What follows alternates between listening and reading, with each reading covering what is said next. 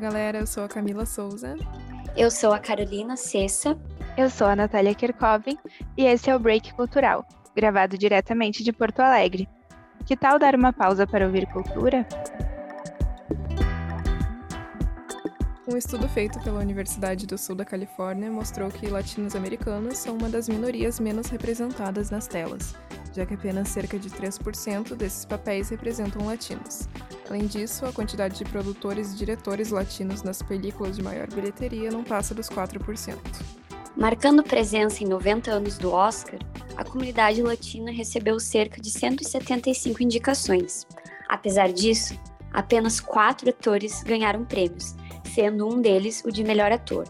Duas atrizes receberam o prêmio de melhor atriz coadjuvante e cinco diretores receberam o prêmio de melhor diretor.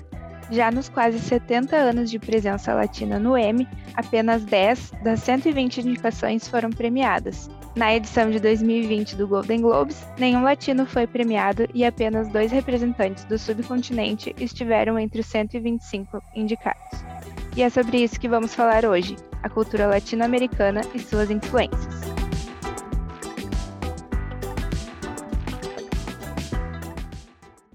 Existem diversos estudos né, e, e, pesquisas que falam sobre essa, essa questão da cultura latino-americana né, ser explorada uh, nas produções, tanto de filmes, séries e até na indústria musical mesmo. Né? A Cristiane Sato é uma pesquisadora e ela falou em, em 2015, né, numa pesquisa dela, que durante a década de 1920, os Estados Unidos ele estava passando por um processo de consolidação de hegemonia da cultura. E por causa disso, né, por causa desse fortalecimento da indústria cultural, uh, que ganhou mais força a partir ali da Guerra Fria, a, os Estados Unidos e o jeito de, de viver americano, uh, estadunidense no caso, uh, começou a tomar conta das casas no mundo inteiro, assim. Era muito difícil que em algum lugar uh, não tivesse um, um, espaço de televisão que mostrasse esse jeito de, de vida americano. Inclusive no Oriente isso acontecia, assim, não foi, não tem um lugar que tu procure que na época, né, entre as décadas de 1920 e 1950, uh, tu encontre algo que fale sobre, que mostre realidade que não seja inspirada, né, nessa, nessa, nesse jeito de vida de lá. E por isso a gente começa a ver como as produções uh, latinas têm menos espaço, né, mesmo para nós brasileiros que estamos inseridos no subcontinente da América Latina, uh, temos menos acesso a isso, né? E às vezes uh, a representação da, da cultura aqui do, da América Latina é feita de uma forma bem errada, né, por ser feita a partir mesmo de uma visão de quem não está aqui, né, que é geralmente de países europeus e dos, do próprio Estados Unidos, né, que tem uma, uma visão um pouquinho errada, que acaba colocando diversas culturas de vários países né, que estão na América Latina em uma mesma caixa, como se todos tivessem a mesma, o mesmo estilo de vida, o mesmo idioma, a mesma cultura. Exatamente. E como a gente falou no nosso primeiro episódio, acho que a Sofia Vergara é um claro exemplo de como a indústria norte-americana enxerga a nossa cultura, porque atualmente ela é a atriz mais bem paga da TV norte-americana. Ela é de origem colombiana e atualmente trabalha fazendo filmes lá, né, nos Estados Unidos. E mesmo uma atriz tão bem paga e tão conhecida, ela não consegue fugir desse estereótipo que colocam sobre as mulheres latinas, né? E a gente vê isso principalmente na indústria cinematográfica, né? Porque as produções dominantes, elas vêm todas de países europeus, então acaba que quando tem uma representação latina, ela é totalmente fora do, da realidade, né? É, a, a, representação latina, a gente falou sobre, sobre isso no primeiro episódio mesmo, ela geralmente é marcada por alguns traços bem específicos, né?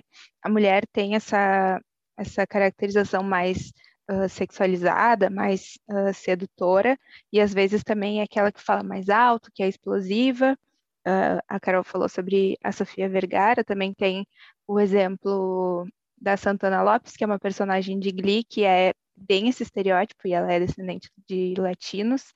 Uh, e tem também né, a visão do homem, que geralmente tem o, o papel do amante, aquele que, que seduz as pessoas, e geralmente eles são de classes uh, não privilegiadas, né? Tem uma vida mais sofrida, uh, empregos como faxineiros, e eles sempre uh, carregam aquele estigma de estar, serem imigrantes, né? No, nos países de primeiro mundo, no caso, e que tem as famílias grandes e, e carregam né, esse estereótipo todo de uma de uma cultura que, ok, em alguns casos a gente tem até um exemplo uh, de novela brasileira, né, que, é, que foi a novela América, que foi no início dos anos 2000, que retrata mesmo uma brasileira que, que tenta entrar ilegalmente no, nos Estados Unidos através da fronteira do México. Então a gente consegue perceber que realmente tem muito desses estereótipos, inclusive nas produções de países, né, da, que estão inseridos nessa cultura. Por a gente já estar tão acostumado com essa cultura dominante, né, desses, desses produtores culturais maiores, né, Estados Unidos e Europa, acaba que a gente mesmo reproduz muito desses, desses estereótipos nas produções que, que são daqui, né, que são mais próximas nossas. E quando não tem essa representatividade de uma forma realista, acaba que as pautas desses países latinos acabam sendo silenciadas, né? É um ponto interessante de a gente analisar também, porque a gente conhece muito mais as lutas dos países europeus e, enfim, a cultura deles como um todo, se a gente for olhar, por exemplo, no cinema, do que desses países latinos. Uh, eu não sei vocês, a gente estava até comentando esses dias sobre isso mas eu cresci assim assistindo iCarly, Hannah Montana, e eu sempre desde criança o meu sonho era ter a adolescência que elas tinham, a questão da líder de torcida, sabe? Uma realidade que não é nossa, mas desde criança a gente é inserido nisso, é o que a gente consome e a gente acaba querendo reproduzir isso, só que a gente acaba tendo uma cultura bem diferente. E não sei, a gente tem pouca representação desde mais novos na mídia, na televisão, na música. A maioria das músicas que a gente escuta, eu sei que a Natália gosta muito de música latina eu também, mas a maioria das pessoas em geral escuta mais música norte-americana. E isso reflete muito o nosso dia a dia, como a, a gente cresce, quais são os nossos desejos, né? É, uh, tu falou agora sobre essa questão de iCarly, né, que tu via quando era criança, e deu a deixa de que eu gosto muito de música em espanhol. Eu acho que também isso se reflete um pouco em, no que eu assistia quando eu era criança, né? O SBT, ele há muito tempo tinha uma programação muito forte de novelas, uh, novelas da Televisa, que é um canal tradicional de novelas da América Latina é tipo o principal canal disso. Então, muitas novelas passaram no SBT, né? Na, na minha época de infância tiveram várias. Tinha Carrossel, que inclusive tem uma versão mais atual, que é brasileira, Chiquititas, M Menina da Mochila Azul, Carinha de Anjo, Cúmplices de um Resgate, Rebelde, uh, além das novelas mais adultas, né? Que era Rubi, a Usurpadora, Maria do Bairro. E eu cresci assistindo essas novelas, assim. Todas essas que eu citei uh, foram novelas que eu assisti, assim. Então, desde criança, eu tive um pouco dessa presença um pouco maior, porque realmente eu assisti o SBT. Mas, apesar de muitas pessoas terem tido né, essa, essa mesma vivência, digamos assim, que eu, de ter assistido esses conteúdos, realmente elas não, não se aproximam né, desse, desse conteúdo da nossa, da nossa região atualmente. E o que é até engraçado, né? A gente tem uma história muito longa, o, continente latino-americano, desculpa, e apesar dessas produções que eu citei, que são produções uh, bem conhecidas até, o que realmente elevou, né, a cultura latino-americana, assim, a outro nível, foi a música, né? a partir da década de 80 e 90, a gente teve três nomes ali que foram os nomes que, que colocaram a gente um pouquinho nos holofotes, que foi o Julio Iglesias, o Rick Martin e a Shakira. né? São, eu acho que são os principais nomes da música que a gente tem por aqui. Lógico, se a gente chegar um pouquinho mais atual, a gente consegue encontrar outros nomes. Atualmente a gente tem muitos artistas uh, latinos em evidência, o que é muito legal, porque o reggaeton, né, que é o, o ritmo, digamos, da, do subcontinente, ele está muito em evidência, assim, ele tem sido um dos mais tocados nas plataformas de streaming, e isso graças à internet. Mas se a gente tivesse que, que pegar e agradecer alguém, seriam esses três nomes, assim, de dizer a Anitta chegou onde ela chegou, porque alguém em algum momento teve que abrir esse caminho, né? Realmente tem esses três principais que a Nath citou, mas eu acho que dá para considerar que eles deram tipo um pontapé inicial, assim, porque eles abriram caminho para outros que vieram depois e, e acabaram despertando também o interesse por essas pessoas que não são daqui e escutam essas músicas e acabam se interessando mais pelas produções latinas como um todo, né? Outra coisa que eu tava lendo esses tempos uh, que eu fiquei bem interessada, assim, impactada, é como muitas vezes os os norte-americanos têm dificuldade em aceitar nossa cultura e aceitar que a gente também tem fala, digamos assim. Vou dar um exemplo que eu estava acompanhando esses tempos. Para quem não conhece, o Leatherbox é um aplicativo, um site, enfim, que as pessoas têm conta e conseguem fazer avaliação de filmes. É uma plataforma focada para filmes. E o, esse Leatherbox, esse aplicativo, tem um, um top 250, que eles chamam, que são os 250 filmes mais bem avaliados. E o Alto da Compadecida tá lá, gente. O Alto da Compadecida, que assim é o nosso clássico, né? Eu amo, inclusive, uh, os norte-americanos, enfim. Eles meio que surtaram, eles não aceitaram que o Alto da Compadecida tava lá. Fizeram um, um escambau, assim, reclamaram e estavam de toda forma entrando ali no, no Alto da Compadecida, na, no perfil do Alto da Compadecida, para dar nota ruim. Porque eles diziam que não conseguiam entender, que aquele filme não tinha nada a ver, não tinha sentido. Só que, claro, não tem sentido para eles, porque eles não conhecem nossa cultura nordestina, a questão dessa malandragem do brasileiro. Só que eu vejo que eles não estão abertos para mudar, sabe? Porque em vez de eles tirarem o filme do top 250, eles não pararam para pesquisar um pouco, sabe? E entender o porquê do filme tá lá. Então, eu acho que eles também se fecham muito dentro da cultura deles e não têm a possibilidade de explorar outras culturas. Eu preciso dizer que o Alto da Compadecida, para mim, é a maior obra que o Brasil tem. Eu acho que tem muitos filmes bons brasileiros, mas o Alto da Compadecida é um ato sensacional. Mas sobre isso que, que a Carol trouxe, é até engraçado, né? Porque eles meio que os estadunidenses meio que nos tiram da caixa de, da América Latina porque a gente não fala espanhol. Ao mesmo tempo, eles colocam artistas da Espanha como uh, latinos por causa do idioma, né? Então, até no primeiro episódio foi uma coisa que a gente comentou sobre a Billie Eilish e a Rosalia terem ganhado o prêmio de melhor vídeo latino no VMA. E a gente tem o EMA, vou falar assim, mas não é, é assim a pronúncia, que é um dos principais, é uma das principais premiações da música também, que é mundial, e ela tem as categorias, né, uh, geralmente por países ou por continentes mesmo, e no, no nosso caso tem a, a categoria de artista latino e a categoria de artista brasileiro porque eles nos colocam em um, em um espaço diferenciado, né? Porque a gente não fala re realmente a mesma língua. Enquanto isso, a gente tem nesse, nessa premiação tem a categoria de artista espanhol. E mesmo tendo o, essa categoria na, na premiação, eles colocaram a Rosalia, que é uma cantora espanhola, na categoria de artistas latinos.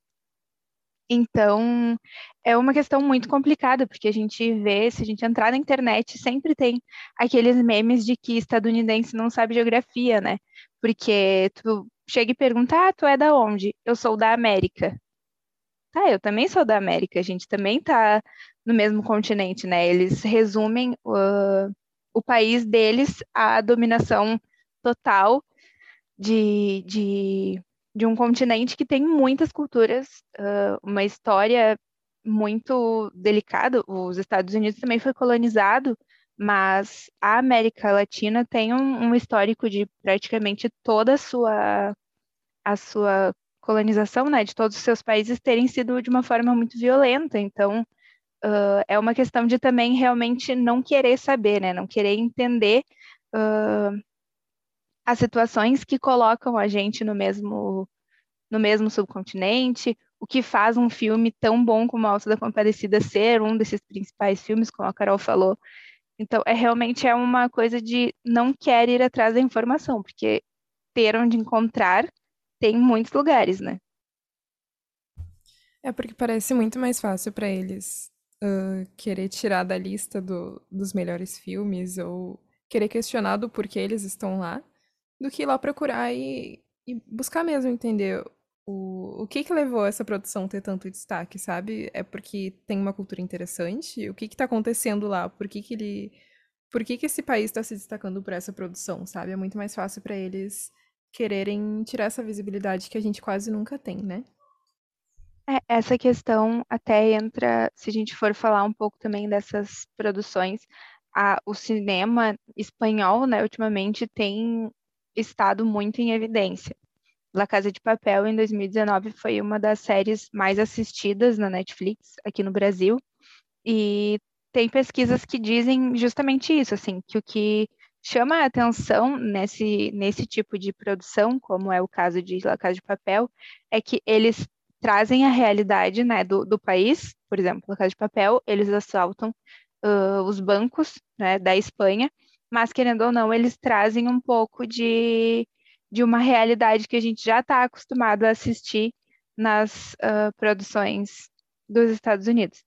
Então, realmente tem essa coisa de nós estarmos acostumados com, com determinada, determinada produção, determinado foco, que acaba que para as outras produções terem realmente um, um espaço como essas, essas outras, elas precisam ter uh, uma forma de adequação, né? A gente até comentou no episódio anterior a esse, a gente falou sobre o Round Six, e Round Six tem uma coisa que muita gente falou que são elementos parecidos com, com jogos vorazes, com jogos mortais, e aí a gente também entra nessa questão, né, de, de tentar trazer para algo que as pessoas já conhecem. E isso não fica só no cinema, só nas séries, também tem questão de música. Em 2017, o Luiz Fonsi, que é do que é porto-riquenho, lançou Despacito, que foi a música mais ouvida daquele ano, e ainda assim ele gravou um remix com o Justin Bieber da mesma música. Então, acaba que a gente mesmo, né, tem esse problema de de precisar trazer algo de uma de uma realidade que as pessoas costumam consumir mais. É interessante a Nath ter citado essa questão de La Casa de Papel, porque se tornou um fenômeno mesmo, e é legal de analisar porque não é um fenômeno de, de produções americanas, né? É, é espanhol, então é, é, super interessante como aconteceu, porque acabou que não só a série ficou super conhecida, mas chamou atenção para vários outros elementos da, da cultura espanhola. Por exemplo, as músicas da série, as pessoas começaram a buscar e ouvir mais. E até atores, atrizes que apareceram lá na série. Uh, quem curtiu muito foi buscar outras produções em que eles apareciam. Então, o que falta mesmo, às vezes, é só espaço para essas produções que não se destacam tanto, que são de fora de Hollywood. Sim, e agora que a gente entrou nessa questão de Elite, La Casa de Papel, eu estava pensando e lendo sobre esses dias que se vocês pararem para ver, mesmo que não sejam latino-americanas, parece que essa cultura hollywoodiana e os norte-americanos, só pelo fato de falar espanhol, eles consideram como uma série latino-americana, né? E também uma coisa que eu acho interessante, assim, é como o espanhol molda o que, que seria latino ou não, né? Até dentro aqui do Brasil e os próprios brasileiros, tem uma pesquisa do Instituto de Relações Internacionais da USP, que eles fizeram em 2019, e só 4% dos brasileiros falavam que se consideravam latinos. E eu acho que isso é muito ligado com o idioma E além disso, uh, pelas questões diplomáticas, por muito tempo o Brasil teve boa relação com países europeus e desenvolvidos e deixou um pouco de lado a América Latina. Então eu vejo que o Brasil e muitos brasileiros se sentem meio que peixe fora d'água, assim. E os norte-americanos enxergam assim também, muitos não conseguem ver que brasileiros também são latinos, sabe? Então essa questão da identidade latina é um pouco complexa por causa disso. É, e também tem uh, realmente essa questão de comunicação mesmo, né? A comunicação de massa agora está começando a ser um pouco mais democrática em questão de, de disseminação de conteúdos por causa da internet, né? A internet se popularizou, então com isso muitos serviços de streaming agora uh, surgiram, né? A gente tem a Netflix, tem a Amazon Prime, tem HBO Max, tem Globoplay, enfim.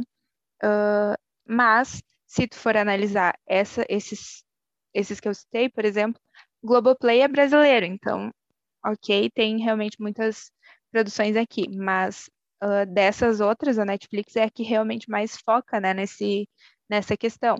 Ultimamente, a gente tem visto muitas séries que, que trazem né, realmente essa, essa carga, digamos assim, uh, de outras culturas, né? A gente tem Coisa Mais Linda, que a gente falou no primeiro episódio, que é uma série que se passa no Rio de Janeiro, em 1950. A gente tem uh, Cidade Invisível, que é uma série sobre o folclore brasileiro. Uh, e ainda assim, né, tem essa questão do idioma. Mas a gente consegue, pelo menos, ver que, que a gente está tendo um pouco mais de espaço em relação ao que era antes, né?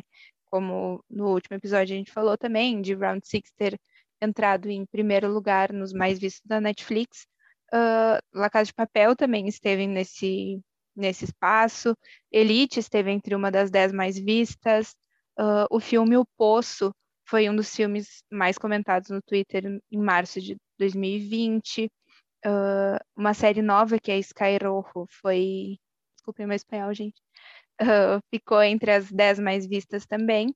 Mas, mesmo falando agora sobre essa questão de como nós mesmos nos vemos, na mesma forma que, que a cultura dominante nos representa, uh, tem, existe uma, uma coisa que talvez depois de ouvir isso vocês passem a perceber, é que filmes que tratam temáticas latinas ou que se passam na América Latina, quando são produzidos por, uh, por estúdios estadunidenses, eles têm um filtro bem amarelado. Ele é um, uh, ele passa uma sensação de que aquele lugar é um país emergente, está muito calor, e tem um, um filme da Netflix que é muito evidente, que a gente consegue ver muito bem isso, que é o filme Resgate. É um filme com Chris Hemsworth, e a gente consegue ver muito, assim, o filme é muito amarelo. E os filmes uh, estadunidenses, quando se passam lá ou, ou na Europa, tem aquele visual mais limpo, de um filtro mais azulado, assim. E, e isso a gente acaba refletindo, a gente não percebe até que a gente ouça alguém falar ou algo assim, e aí tu começa a visualizar, e tudo tem um pouco disso, né? Eu e a Camila, a gente estava comentando há pouco que Sky Rojo é uma, é uma série nova que se passa na Espanha e também tem essa questão de filtros mais amarelados quando são quando a cena é diurna. Então, é uma coisa de a gente analisar, né, de como a representação que a gente está acostumado a ver realmente se a gente acaba espelhando ela, né? A Nath estava citando algumas produções brasileiras que foram bastante sucesso, principalmente na Netflix, e eu queria um espacinho para falar de Cidade Invisível, que para mim já é uma das melhores produções brasileiras da Netflix. E eles tratam bastante dessa cultura do, do folclore brasileiro. E a série ela foi sucesso em mais de 40 países, ficou no top 10 das, das atrações mais vistas. Então é super interessante de ver como ela ganhou um espaço ali na Netflix com atores bons. Teve uma. A construção dos personagens é muito boa, porque eles trazem um tom sério para aquelas histórias que, que a gente ouvia na infância, assim, aí tu escuta falar que a série é sobre folclore brasileiro, tu não vai levar muito a sério, mas quando tu vê aquele enredo acaba te prendendo bastante e enfim, é super interessante de, de ver como tudo acontece. E ela acabou se tornando bem conhecida, não só aqui no Brasil, que ficou, acho que no top 1 por bastante tempo, mas enfim, essa, essa produção brasileira, assim como Coisa Mais Linda, que teve bastante destaque, elas, elas acabam exportando bastante da nossa cultura e as pessoas, enfim, têm mais interesse por conhecer as coisas daqui. Mas tem um ponto em Cidade Invisível, como eu estava falando, que eles falam bastante do folclore e são histórias que acontecem no Nordeste, mas a série toda acontece, ela se passa no Rio de Janeiro. Até foi uma crítica que, que as pessoas reclamaram bastante. É um ponto que, que não agradou muito o público da, da série, porque acabou falando sobre a, o folclore, mas não, não falou sobre aquele. a origem dele, né? Que é lá no Nordeste, onde tudo começou. Então é, é interessante de ver como às vezes as próprias produções daqui elas não refletem a, a nossa realidade, né? E é uma, é uma expectativa de que na próxima temporada mostre mais as, a região do Nordeste, porque acabou que quem conheceu a cultura por essas, a cultura brasileira por essa série não conheceu de verdade, porque o Nordeste não foi nada representado ali. Então foi só um ponto que eu queria trazer sobre essa série que eu gostei bastante. Outra série que ganhou bastante sucesso brasileira, na verdade, ela teve mais sucesso por 2016, 17, mas enfim, 3%. Acho interessante falar, porque apesar de ela ser brasileira, que nem a gente está falando de Round 6, uh, apesar de ser uma série brasileira, ela traz bastante desses elementos que a gente já está acostumado a ver, né? É uma série que fala sobre disputas, são jogos, para ver quem vão ser os 3% selecionados para entrar num mundo, num paraíso, assim, porque eles vivem num mundo distópico, não tem comida, e esses 3% que conseguirem entrar, que conseguirem passar dos jogos, vão conseguir ir para uma sociedade, para uma parte do país que ainda está preservada e tem toda acessibilidade, comida, enfim. Eles trouxeram bastante essa visão norte-americana. Por isso que eu gostei tanto de Cidade Invisível, porque a gente ainda está preso nessa, é, nessa ideia de trazer coisas que já foram contadas. Mas Cidade Invisível me surpreendeu muito trouxe nosso folclore, que é uma coisa que não é tão explorada, que a gente aprende um pouco na escola quando é criança e depois ninguém mais fala sobre, sendo que a cultura, a mitologia romana, a mitologia grega, a gente sabe de cor, assim. Então, acho bem interessante, mas 3% foi uma série que me surpreendeu também. 3% fala bastante da desigualdade social, né?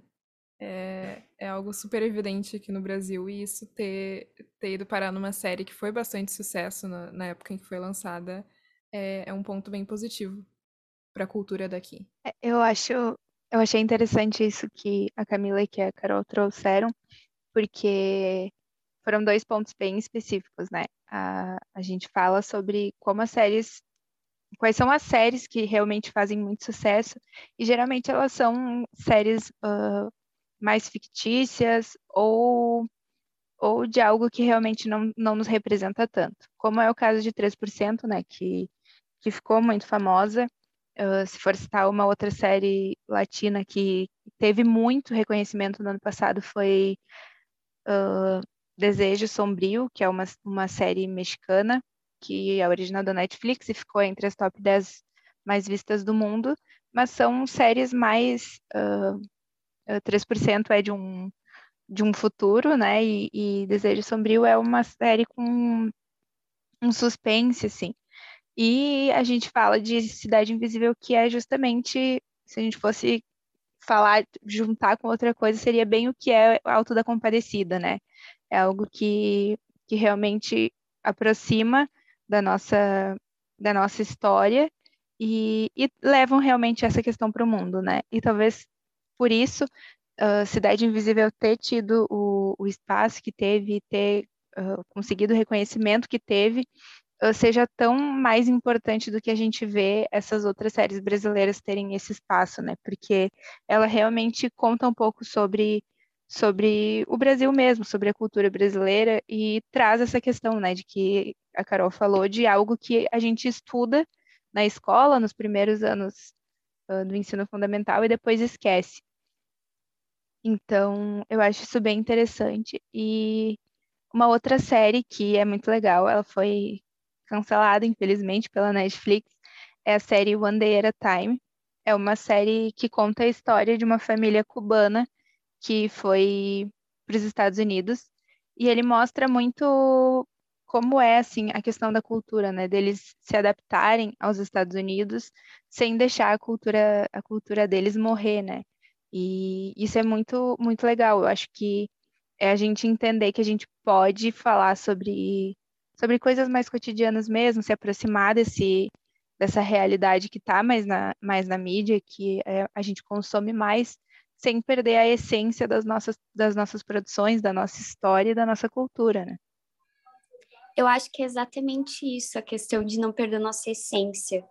Uh, ter esse equilíbrio, né, da fazer produções mais ligadas com a ficção, que atrai o interesse de outros países, para dar visibilidade para o nosso cinema, para a nossa indústria, mas também abrir espaço para divulgar, né, o que a gente tem para oferecer, nossa cultura, enfim, acho que é um equilíbrio que a gente pode manter. E por hoje é isso, pessoal.